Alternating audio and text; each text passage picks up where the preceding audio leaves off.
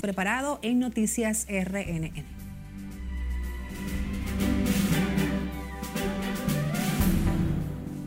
El presidente de la República, Luis Abinader, acude a dar el pésame a la familia Aristi Castro. Danilo Medina lo califica como su amigo personal. Sociedad Cardiología advierte enfermedades del corazón son principales causas de muertes de RD. La DNCD refuerza puertos y aeropuertos en todo el territorio nacional para enfrentar el trasiego de drogas en la época navideña.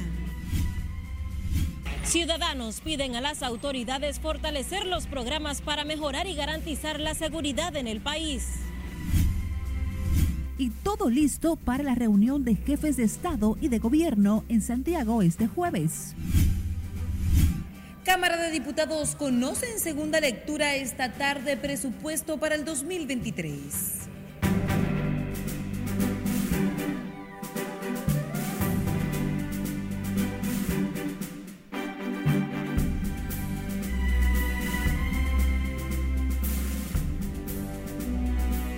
Muy buenas tardes, feliz martes. Gracias por acompañarnos. Iniciamos la primera emisión informativa de Noticias RNN. Graciela Acevedo les saluda.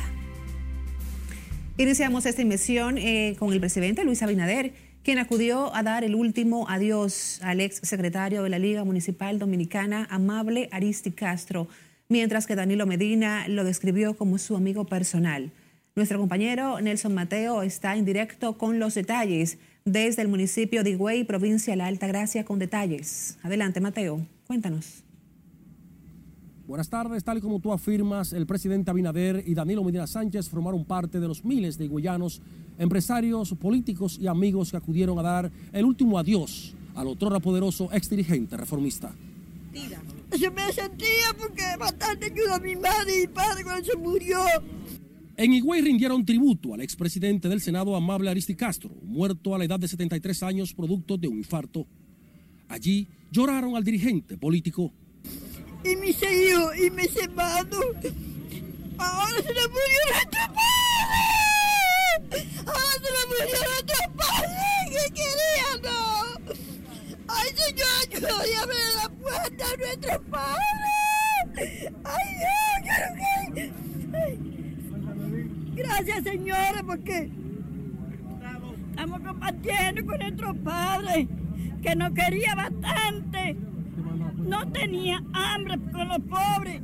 Bastante pobres somos nosotros, pero, pero mi madre y mi padre se murieron y mi hija. El presidente Abinader acudió temprano a la residencia Aristi Castro a dar su condolencia, donde estuvo presente este viceministro de Obras Públicas, Luis Germán Bastardo. Darle el último adiós y decirle a la familia que, va, que cuenten con él, que cuenten con nosotros ante cualquier situación que, que lo merite. Eso fue lo que Sí, o sea, más ustedes saben que es la parte de ser solidario, de darle fuerza a la familia.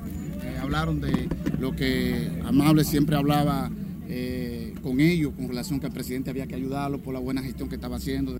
El expresidente Danilo Medina encabezó la comisión del PLD que acudió a dar el pésame. Bueno, eh, personalmente para mí es una pena, porque Amable era mi amigo personal, independientemente de la política. Yo digo, como decía él, que sus amigos le coge él. Yo creo que para Higüey es una, pérdida irreparable y también para el país.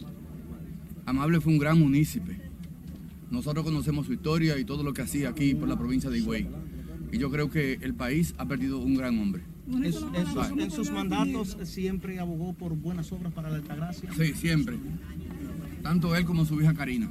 Alfredo Pacheco, de su lado, lideró a los diputados y Santiago Zorrilla, los senadores que rindieron tributo al cacique de Higüey. Porque con Amable se podía tener o no diferencia.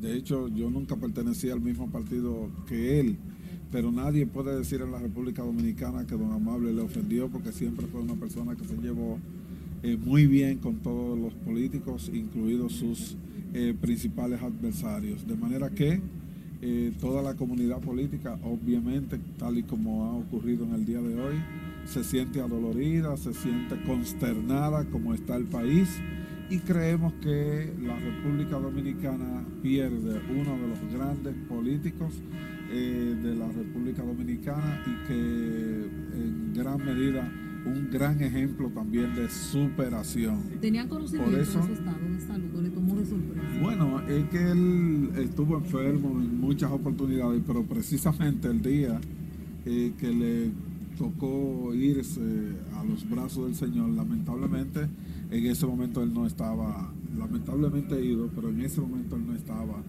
eh, no tenía ningún problema, sea, andaba caminando, participó en reuniones, participó en una inauguración. Imagínese usted como a mí me ha tocado.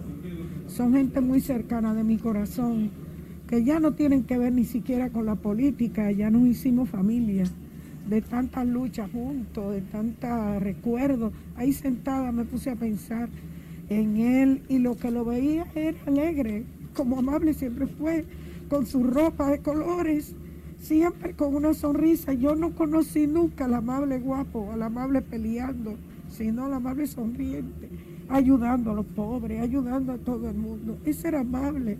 En paz descanse, hermano mío. Karina, hija y la viuda Andrea Cedeño no dejaban de llorar ante el féretro de Amable y el pésame de los políticos, amigos y empresarios que acudieron a la misa de cuerpo presente a dar el último adiós al siete veces electo diputado y senador de la República, el cacique de Higüey. Mire, de Higüey se fue ca- casi lo que se Como tributo al siete veces electo diputado y senador de la República, la presidencia del Senado paralizó todas sus actividades legislativas para que sus compañeros acudan a dar el último adiós a Amable Aristicastro. De mi parte es todo por el momento. Regreso contigo al CEP de Noticias. Gracias, Nelson Mateo, reportándonos desde el municipio de Higüey, provincia de Altagracia, donde se lleva a cabo las honras fúnebres al extinto líder político Amable Aristicastro. Y a propósito de la sorpresiva muerte del ex senador reformista, la presidenta de la Sociedad Dominicana de Cardiología advirtió que las enfermedades del corazón son una de las principales causas de muerte en el país, por lo que llamó a la población a mantener chequeos preventivos. Evangelina Concepción también recomendó a las personas tener alimentación saludable y hacer ejercicios para evitar infartos y otras afecciones. Hay tantas muertes o fallecimientos por enfermedades cardiovasculares, principalmente los infartos del miocardio. Eh, tenemos una gran avalancha de lo que son los infartos, a veces por el descuido de los pacientes y de todos nosotros en los cuales no tenemos una educación sanitaria adecuada. Los fallecimientos o por enfermedades cardíacas preocupan a la clase médica del país, por lo que sugieren a las personas reducir el consumo de grasas, harinas, azúcares y sal. Cambiemos de información. El Colegio Médico anunció un nuevo plan de lucha en contra de las administradoras de riesgos de salud, profundizando la crisis en el sector sanitario e impactando a miles de pacientes afiliados a la seguridad social. Conectamos ahora con Siledis Aquino, quien se encuentra desde el gremio médico con los pormenores. Adelante, Siledis. Buenas tardes. En efecto, la lucha del Colegio Médico en contra de las ARS no se detiene, tampoco el impacto que esta causa en los pacientes. Nosotros le vamos a suspender los servicios a la ARS con mayor cantidad de afiliados. El nuevo plan de protesta incluye huelga en clínicas y hospitales y la suspensión de servicios a la ARS más grande de ADARS con 1.3 millones de afiliados. Asimismo, se contempla la realización de paros escalonados tanto en el sector público como privado a nivel nacional, siempre conservando las emergencias y los pacientes en estado crítico. También los médicos volverán a marchar, pero esta vez hacia el Palacio Nacional.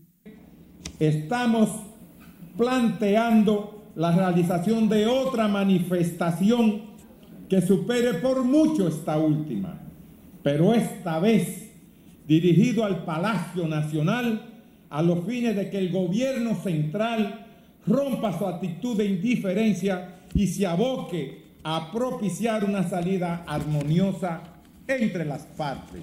Los médicos mantienen la desafiliación de Universal y suspensión a ARS Mafre, ARS Monumental en el norte, Sigma en el este y Renacer en el sur.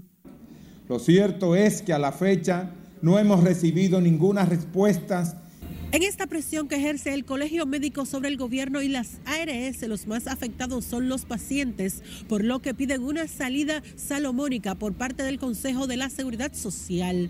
Por el momento son los detalles que yo les tengo. Ahora retorno con ustedes al set de noticias. Agradecemos este reporte, Siledis Aquino. Cambiemos rotundamente de información y hablemos ahora de la Dirección Nacional de Control de Drogas que dispuso el reforzamiento de las unidades operativas en aeropuertos, puertos, costas y fronteras de todo el territorio nacional para enfrentar el trasiego de sustancias ilícitas por la época navideña.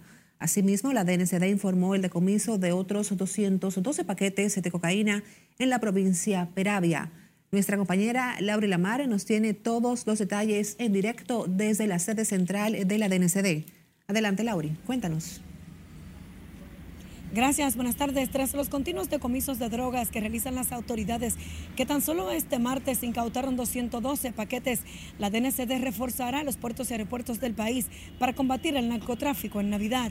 Allí se han enviado otro número importante de agentes así como también de unidades caninas. El vocero del organismo antinarcótico, Carlos Devers, explicó que el reforzamiento será más intenso en el aeropuerto de las Américas y el de Punta Cana por el gran flujo de visitantes que registran. Tanto de dominicanos y como extranjeros que vienen a pasar las navidades aquí a la República Dominicana, por disposición eh, del superior gobierno, se ha dispuesto duplicar el número de agentes en el área operativa y de inteligencia. Esto es en los aeropuertos, en los puertos y en todo el territorio nacional, incluyendo las costas de todo el litoral sur y el este de la República Dominicana. La DNCD decomisó este martes 212 paquetes de cocaína durante un operativo en Peravia, asestando otro golpe al narcotráfico y el crimen organizado, que solo en las últimas 24 horas suman 322 paquetes incautados por la agencia antidrogas. En presencia de un fiscal adjunto, se procedió a realizar una inspección más rigurosa, encontrando en la parte trasera del camión un compartimiento secreto tipo caleta donde se ocuparon siete sacos conteniendo los 212 paquetes de la sustancia. El chofer, un dominicano de 33 años, será sometido a la justicia en las próximas horas por violación a la ley 50-88 sobre drogas y sustancias controladas. Carlos Devers señaló que la droga fue incautada en el interior de un camión cuyo conductor fue detenido y estaba bajo investigación del Ministerio Público. Las autoridades informaron que en lo que va de año más de 31 toneladas de distintas drogas han sido incautadas en distintos puntos del país. De mi parte es todo retorno al estudio. Gracias por estos detalles, Lauri Lamar. Preocupados por la delincuencia y la criminalidad en el país, ciudadanos piden a las autoridades fortalecer los programas para mejorar y garantizar la seguridad de forma permanente en el territorio nacional.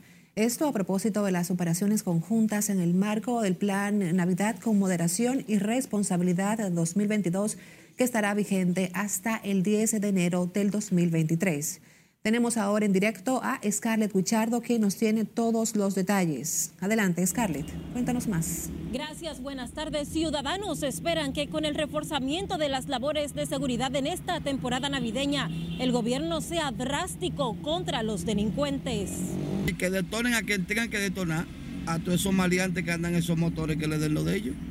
Como cada año, miles de agentes de la Policía Nacional con el apoyo de miembros de las Fuerzas Armadas estarán a cargo de preservar la seguridad en todo el país durante las festividades navideñas, Año Nuevo y Día de Reyes, una medida que la ciudadanía valora como positiva. Va a funcionar porque está eh, bien diseñado el plan y nosotros mismos los ciudadanos también tenemos que colaborar porque es un trabajo en equipo que se tiene que hacer, comunicación y comprensión. Yo entiendo que, bueno, anda la policía así, yo la veo más o menos fluyendo, pero deben de tener más más seguridad, más...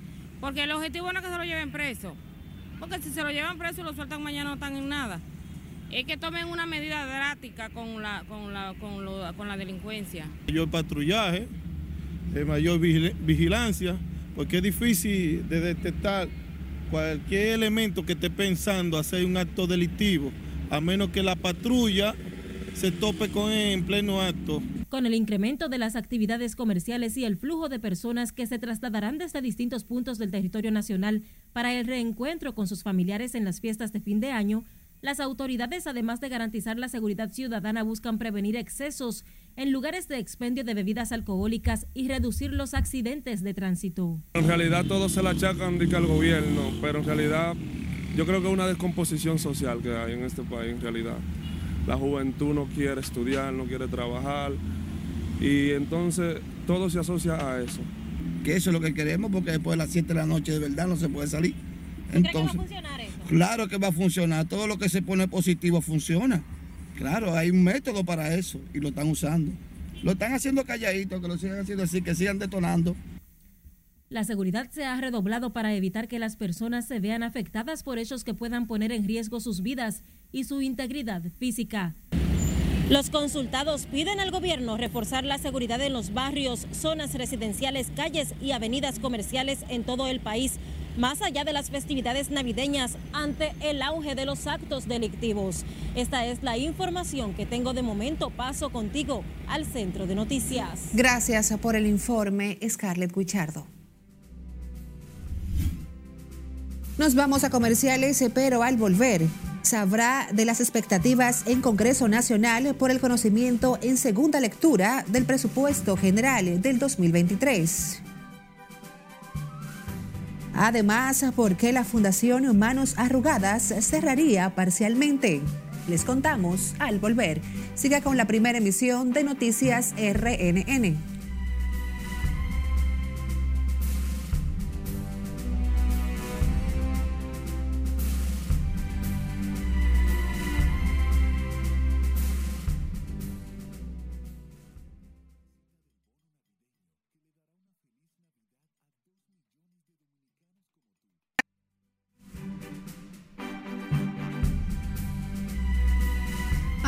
Panorama internacional con el gobierno de Estados Unidos. Anunció una extensión de otros 18 meses para el programa de estatus de protección temporal a los nacionales haitianos, por lo que ahora vencerá el 13 de agosto del 2024. Cesarina Ravelo nos tiene detalles en el resumen internacional. El programa temporal para los haitianos vencía el 4 de febrero del 2023 pero las condiciones extraordinarias y temporales que se dan en el país caribeño llevaron al gobierno a prorrogarlo, según indicó el Departamento de Seguridad Nacional. La extensión permite a los ciudadanos haitianos que residían en territorio estadounidense hasta el pasado 6 de noviembre continuar allí hasta el 3 de agosto del 2024, siempre que cumplan con los requisitos. Sin embargo, los que ingresaron después del 6 de noviembre del 2022 no son elegibles y podrán ser deportados si ingresaron en el país de forma irregular.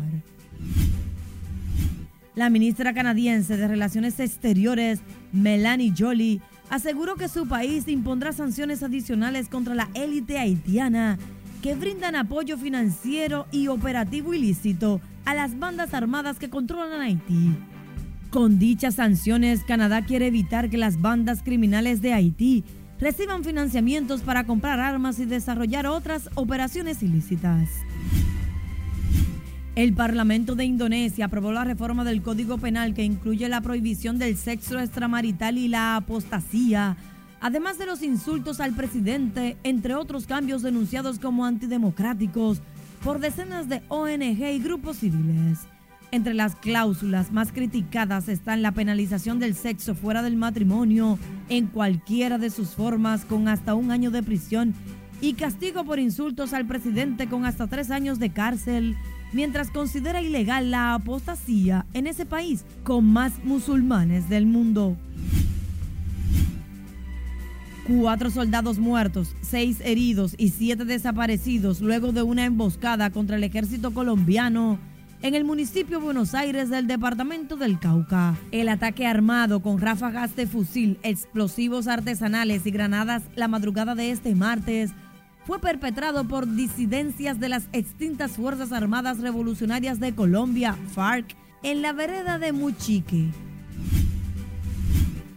El expresidente de Bolivia, Evo Morales, expresó su respaldo a la vicepresidenta de Argentina, Cristina Fernández de Kirchner, por el juicio que enfrenta por presunta asociación ilícita que el tribunal dará a conocer su fallo este martes. Después de sobrevivir a un atentado contra su vida, enfrenta un juicio político armado por la derecha con la complicidad de algunos operadores corruptos de la justicia, afirmó Morales. En las internacionales, Cesarina Ravelo, RNN. Ponemos ahora nuestra atención en la ciudad de Santiago, donde todo está listo para recibir en el país a los jefes de Estado y cancilleres de los países miembros del Sistema de la Integración Centroamericana SICA. Y como nos dice Junior Marte, el tema migratorio estará presente en este encuentro. Veamos la historia. No hay dudas que el tema migratorio, fundamentalmente, la crisis haitiana ha impactado no solamente a la República Dominicana, sino que se ha hecho manifiesta en todo Centroamérica. José Ignacio Paliza, ministro administrativo de la presidencia, afirmó que en ese encuentro en la agenda de los mandatarios se tocará el tema migratorio, con especial énfasis en la crisis que vive el vecino país de Haití. No solamente el caso haitiano, sino también hay otros países en Centroamérica que viven de situaciones similares a la nuestra. No tengo yo dudas, y ya esto es una opinión muy personal, que el tema del migratorio será uno, eh, un eje fundamental a tratar en la, en la cumbre y que estoy claro que el presidente Abinader siempre utiliza estos espacios para poder resaltar o alzar la voz por el interés nacional de la República Dominicana. Paliza, tras dar los detalles de la versión 56 del SICA, dijo que tienen confirmados unos ocho mandatarios de los países de Guatemala, El Salvador, Nicaragua, Belice, Honduras y otros. La identificación de puntos comunes que tienen a unirnos, el fomento de industrias vinculantes, eh, y otros aspectos que son de rigor. Saben ustedes que los países de Centroamérica somos parte inclusive de tratados de libre comercio que tienden a, a regirnos. Eh, son estos y otros temas más, el fortalecimiento de la democracia. Además informó que la agenda incluye acto de apertura en el Gran Teatro del Cibao el jueves a las 6 de la tarde con el presidente Luis Abinader como anfitrión del encuentro. Se llevará a cabo en estas facilidades, en este centro de convenciones, de conferencia de la Universidad Tecnológica de Santiago, UTESA, pueden visualizar, contiene o tiene todas las características, espacios. El viernes 9 de diciembre, el jefe de Estado dominicano ofrecerá un desayuno en una de las facilidades gubernamentales que se darán a conocer ese día. De acuerdo a la agenda, los jefes de estados les corresponde conocer los asuntos de la región en materia de democracia, desarrollo, libertad, paz y seguridad. En Santiago, Junior Marte, RNN. La Cámara de Diputados conocerá esta tarde en segunda lectura el presupuesto para el 2023, equivalente a 1.4 billones de pesos. En medio de la queja de diputados de oposición por la reducción de ingresos para las provincias y la de instituciones como la Junta Central Electoral por los fondos asignados. Nuestra compañera Margaret Ramírez está en directo desde el Congreso Nacional con los detalles. Adelante, Margaret. Buenas tardes para ti. Gracias, así es. Muy buenas tardes. El presupuesto para el 2023 pasa hoy una nueva prueba de fuego al discutirse en segunda lectura la pieza que regirá el destino económico del país para el próximo año. En medio de las quejas y denuncias de la oposición, los PRMistas aseguran cuentan en la Cámara de Diputados con los votos necesarios para aprobar la Ley General de Gastos del Estado. Este presupuesto es necesario que se apruebe hoy eh, pudimos aprobarlo en, dos lecturas consecutivas porque teníamos los votos.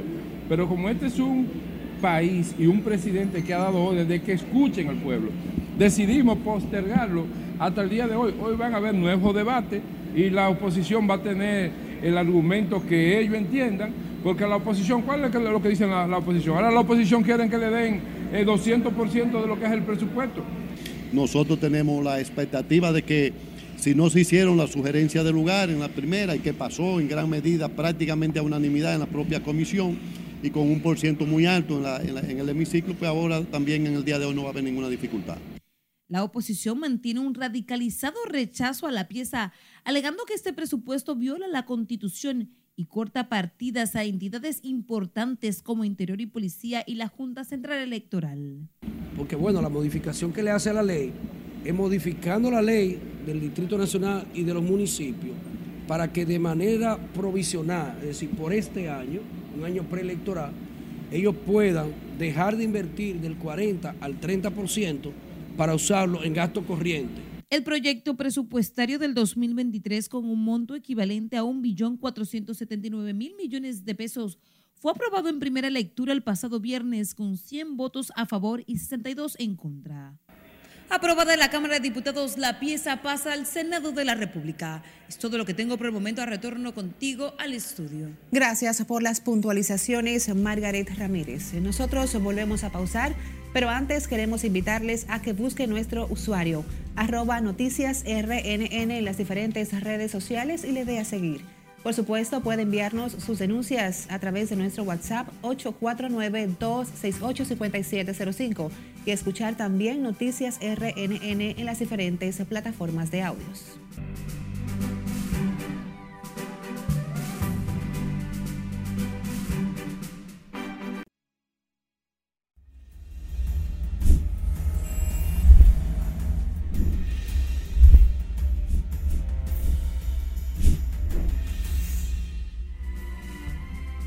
Y precisamente en nuestra línea de WhatsApp nos llegan sus denuncias e inquietudes. Perla Gómez les presenta parte de ellas a continuación. Desde tempranas horas de este martes, una multitud hace fila en espera de conseguir boletas para el partido entre las Águilas Ibaeñas y los Tigres del Liceis en el estadio Quisqueya Juan Marichal para el juego que inicia a las 7 de la noche. Los fanáticos pasan horas en las afueras del estadio con la esperanza de comprar boletas sin tener que acudir a los revendedores. Una pareja fue despojada de su vehículo cuando llegaban a su residencia en Puerto Plata. En un video captado por cámaras de seguridad se ha viralizado en las redes sociales donde muestra el momento en que la pareja es obligada a punta de pistola a entregar la jipeta. Horas después, la policía recuperó el vehículo donde encontró tres celulares propiedad de la pareja. En un audiovisual que nos llega a redacción se percibe el momento en el que un sujeto con objeto en manos intercepta a una patrulla policial y le golpea. Los agentes continuaron su marcha sin siquiera detenerse.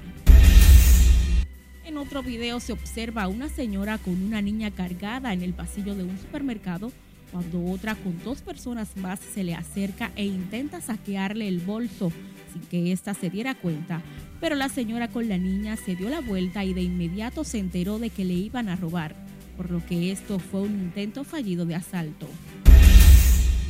Odontóloga forense denuncia precariedades y falta de personal en el instituto, al tiempo que muestra un listado con una supuesta nómina donde aparecen personas que nunca han visto trabajando por lo que aseguró que se siente indignada. Yo creo que fue la gota que derramó el vaso.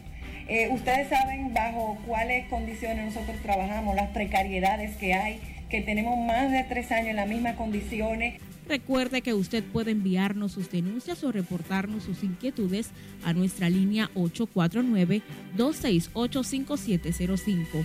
Perla Gómez, RNN. En otra información, el robo de motores se ha incrementado en San Juan de la Maguana, lo que mantiene preocupados a los hombres que se dedican al motoconcho en esa ciudad. Julio César Mateo nos cuenta más. Según motoconchistas de San Juan, los robos de motocicletas se producen hasta plena luz del día. Sobre la delincuencia de los motores, esa es una cosa que eso no se para. El tiempo es robar motores.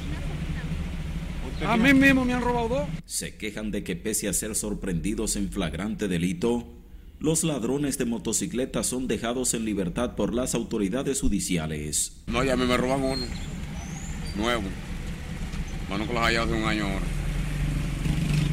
Creo que se pierden no pase allá otra vez. Pues ya sabemos cómo lo hacen. Y después de eso, ¿qué medidas está, está, está, tomando para evitar que lo vuelvan a robar su motociclo? Cuidándolo más por eso en parte, porque si hay que matarlo, lo matan para quitarlo.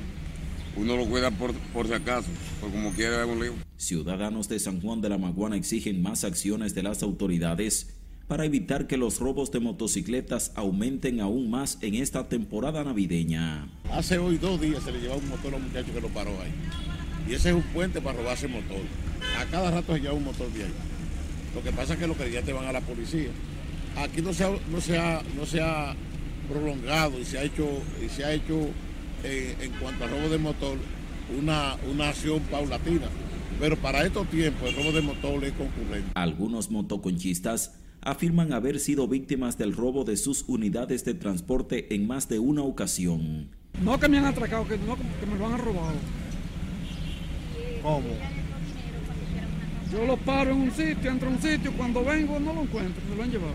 En San Juan de la Maguana una gran cantidad de personas se dedica a labores del motoconcho, lo que se atribuye a la falta de industrias y empresas que generen empleos. En San Juan de la Maguana, Julio César Mateo, RNN. La directora general del programa Supérate, Gloria Reyes, dijo hoy que esa institución entregará 350 mil bonos navideños a igual número de personas de los 2 millones anunciados por el presidente Luis Abinader, ya que el resto estará siendo distribuido por otras instituciones. Reyes habló al participar en la décima entrega del Premio Nacional Voluntariado Solidario 2022, donde fueron galardonadas 10 personas por su labor altruista en diferentes provincias de la República Dominicana. En el caso de Supérate tenemos una participación que no es la más relevante, solamente nos toca distribuir el 15% de estos 2 millones de tarjetas, porque como ustedes saben, la mayoría de familias en pobreza están ya en el programa de Supérate asignado y las personas que están en el programa no califican para recibir el, bono. Entonces nosotros tenemos un porcentaje de unas 300 mil, 350 mil familias que nos toca distribuir por las, metodologías que están vinculadas al sistema de SUBEN. Las demás son distribuidas por las iglesias, juntas de vecinos. Como parte de esta edición también se realizaron publicaciones, visitas a medios, a universidades, que permitieron aumentar el alcance del mismo. Como resultado, recibimos más de 60 candidaturas en renglones tales como niñez, juventud, salud. La premiación fue encabezada por el Ministerio de Economía y estuvo dirigida a la acción comunitaria para reconocer la trayectoria de servicio voluntario y el compromiso de las nuevas generaciones con las acciones desinteresadas en beneficio del desarrollo del país. Cambiando de panorama, la Asociación Dominicana de Productores de Cemento aseguró que ese material de construcción tiene un 15% de costo por debajo con relación a países del área. Félix González también resaltó los aportes al Producto Interno Bruto que supera los 43 mil millones de pesos. Nuestra estructura de costos se ha visto impactada por factores como la crisis internacional incremento más de un 84% en el precio de los combustibles primarios y materias primas, incrementos en costos de flete 34% y la inflación interna. Sin embargo, esto no se ha visto reflejado en su totalidad en el producto cuando llega al consumo final. Los productores de cemento realizaron una misa en la Catedral Castrense Santa Bárbara por el 75 aniversario de la institución, al que asistieron empresarios ligados al sector, los directores de impuestos internos e Intocal y otras personalidades. La Fundación Manos Arrugadas anunció el cierre parcial de la entidad debido a que le fue reducido el presupuesto que reciben del Estado para el cumplimiento de las decenas de programas que ejecutan. Siledis Aquino tiene la historia. El servicio de geriatría ambulatorio son personas envejecientes a las que la Fundación Manos Arrugadas por años les ha brindado atenciones diversas. A partir de hoy y frente a decenas de adultos mayores, Yanni Paulino anunció el cierre de los programas de la organización por falta de recursos económicos. No podemos cumplir esos compromisos tenemos que decirle a médicos, a odontólogos, enfermeras, facilitadoras, abogados, no más, no podemos seguir.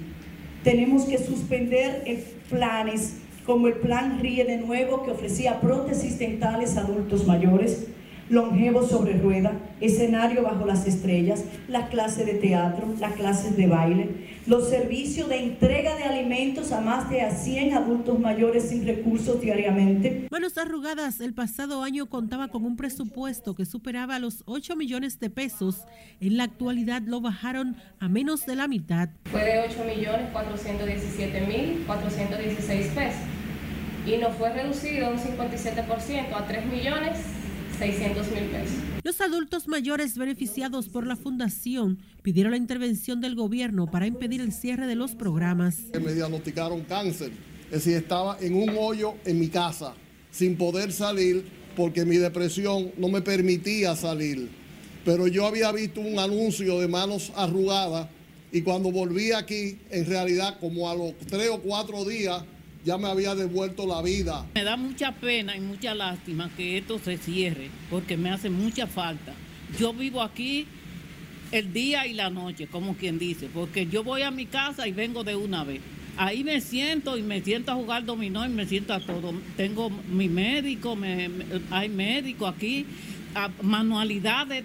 La apretada situación económica de manos arrugadas también les obliga a despedir el 50% de su personal que afecta a más de 400 envejecientes del país.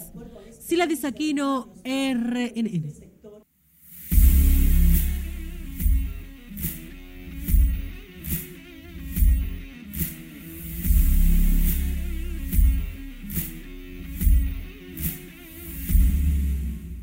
Saludos buenas, iniciamos la entrega deportiva escuchando a Tony Clark de la Asociación de Peloteros Profesionales de las Grandes Ligas y el presidente de la República Dominicana en la inauguración de las oficinas de este sindicato en la República Dominicana. Bienvenidos a la celebración de nuestra primera oficina fuera de los Estados Unidos. Estamos felices de que sea aquí en la República Dominicana y de que vamos a tener la oportunidad de apoyar a nuestros peloteros de una forma más completa a sus necesidades. El béisbol no solamente es parte de nuestra cultura, es parte de nuestra economía también. Cuenten con todo nuestro apoyo, Tony, para esta oficina y que podamos hacer muchas otras cosas también. Y es que las oficinas de este sindicato van a velar por el buen funcionamiento de todo lo que tiene que ver con los peloteros dominicanos, ya sea grandes ligas, ligas menores o recién firmados. También se preocupan por el bienestar de los prospecticos, los niños jóvenes de 14 años en adelante, que en la mayoría de los casos son engañados y frustrados. Ellos van a concentrarse también en eso. Mientras tanto, según Las Vegas, Nevada, Estados Unidos es el equipo favorito para ganar el clásico. Y luego República Dominicana, Japón, Puerto Rico, Venezuela, Cuba, Corea, China, Taipei, Holanda y México.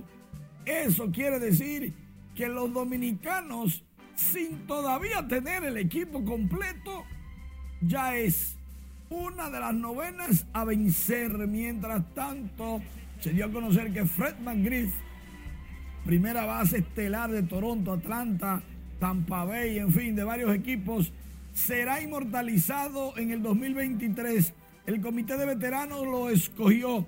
McGriff con 493 honrones, 10 temporadas de 30 o más cuadrangulares.